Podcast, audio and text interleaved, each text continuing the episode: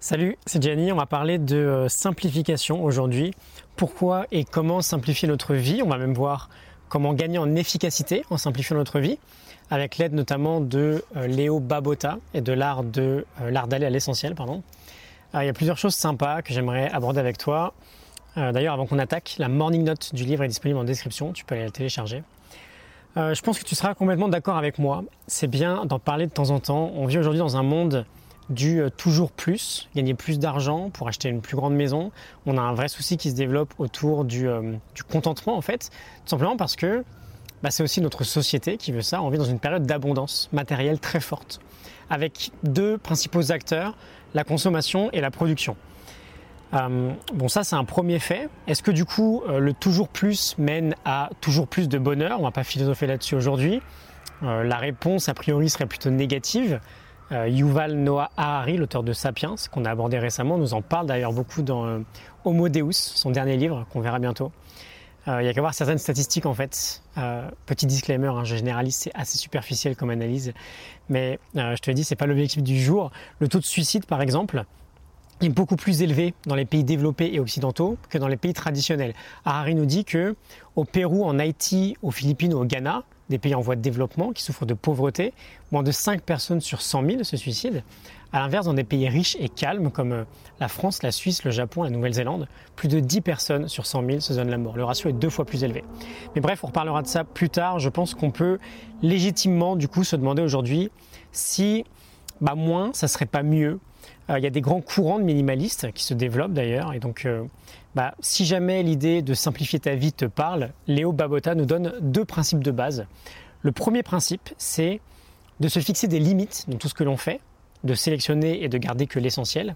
Et le second principe, c'est d'opter pour l'essentiel, d'obtenir un maximum d'impact avec un minimum de ressources. En gros, réussir à simplifier sa vie, euh, bah, c'est l'optimiser en fait optimiser son temps, optimiser son énergie, en gérant par exemple mieux sa concentration pour être moins distrait, etc. On parlera de concentration demain. Euh, donc on a deux missions, on va en parler rapidement, se fixer des limites et opter pour l'essentiel. La première, on se fixe des limites dans tous les domaines de notre vie, tout simplement parce que en se fixant ses propres limites, on se contraint à faire des choix et on perçoit mieux l'essentiel.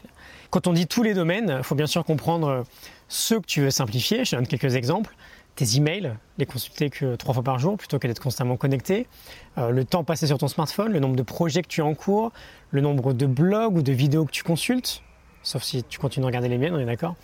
Euh, ces domaines, évidemment, c'est toi qui les définis. Et donc, comment on fait Comment on se fixe des limites? On essaie de ne pas faire l'erreur de fixer un nombre arbitraire, comme je viens de le faire avec toi, en fait, en te disant trois fois par jour. On est tous différents. L'idée, c'est d'expérimenter et euh, bah, de savoir quelles limites restent réalistes pour nous et nous font le mieux. Euh, pour rester sur l'email, par exemple, si tu es à 50 connexions par jour à ta boîte mail, peut-être qu'une fois par heure serait plus réaliste pour commencer que trois fois par jour. Euh, tu peux essayer, si tu veux, de tester une limite sur une semaine et faire des réglages ensuite. Euh, ce qui est important surtout, c'est de mesurer en fait, jusqu'à trouver ta limite idéale et jusqu'à ce qu'elle devienne une vraie nouvelle habitude. Et une fois qu'on a nos limites, on les optimise avec notre deuxième mission, opter pour l'essentiel. Babota nous dit, euh, j'aime beaucoup cette citation, pour savoir ce qui est essentiel, il suffit d'éliminer tout, ce tout ce qui ne l'est pas. Pardon. Euh, comme pour sculpter la statue d'un éléphant, il suffit de retirer tout ce qui ne ressemble pas à un éléphant. J'aime beaucoup. Euh, et pour choisir l'essentiel dans tout ce qu'on fait, on peut s'aider de huit questions qu'il nous propose. Je vais te les donner et on pourra fermer la boutique.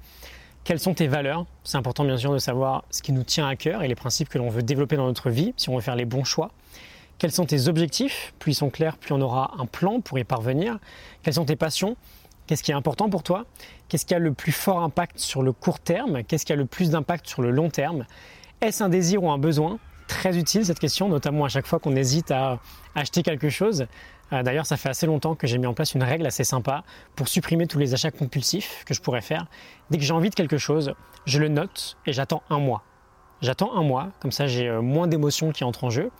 Euh, c'est jamais une bonne idée de prendre des décisions, et là en l'occurrence des décisions d'achat, quand on est sous le coup de l'émotion.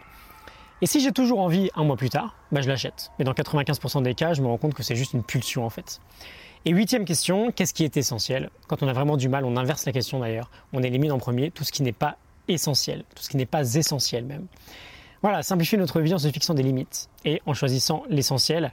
On termine avec une petite citation de Léo Babota. Euh, enfin non, elle n'est pas si petite que ça d'ailleurs. J'ouvre les guillemets. Je crois profondément aux vertus de la simplicité. J'en suis même un fervent adepte. Ma vie est bien plus agréable quand je la simplifie au maximum pour profiter des choses que j'aime. Mon travail est bien plus efficace lorsque je me coupe des perturbations extérieures pour me concentrer. Et mes textes sont bien plus convaincants lorsque j'élimine les mots superflus pour n'employer que les termes nécessaires pour transmettre les idées maîtresses.